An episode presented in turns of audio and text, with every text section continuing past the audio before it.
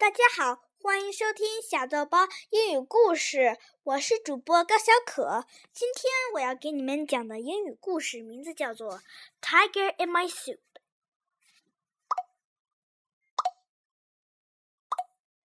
Today, my big sister is in charge of the house, the lunch, and me.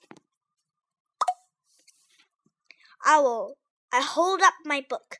Will you read to me? I asked. Not now, she says.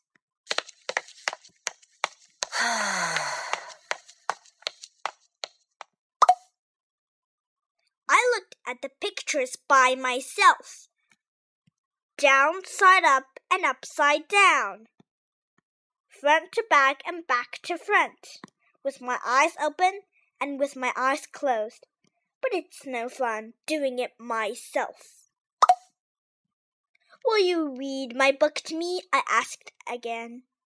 It's about tigers, big, hungry tigers. My sister doesn't answer. I try something else. I'm hungry! This time she hears me.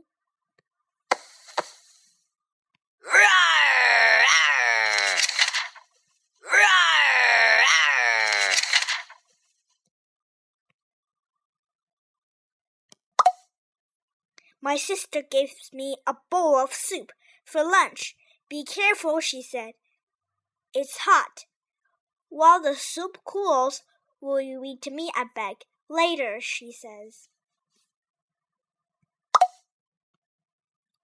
I stir my soup. Something steamy puffs up. A tiger! There's a tiger in my soup. Ah!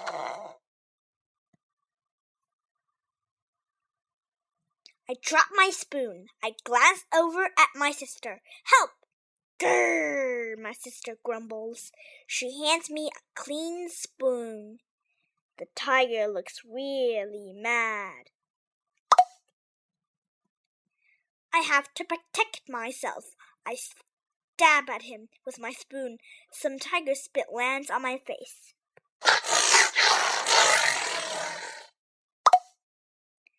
This means war. I launch a missile at the tiger. Right on target. Where did he go?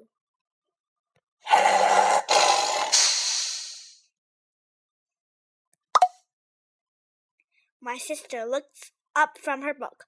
Why, you let your spoon get cold? she asked. Here, I'll warm it up. Look out for the tiger! It's too late. The tiger muffled roar rumbles from inside the microwave. Good, good, good. Hide, I yell. It's a big, hungry tiger. Okay, my sister sighs. Where's your book?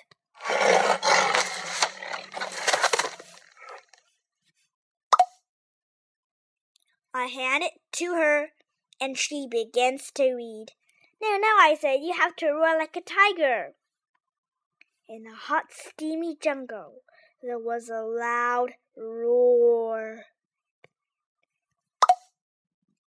Grrr!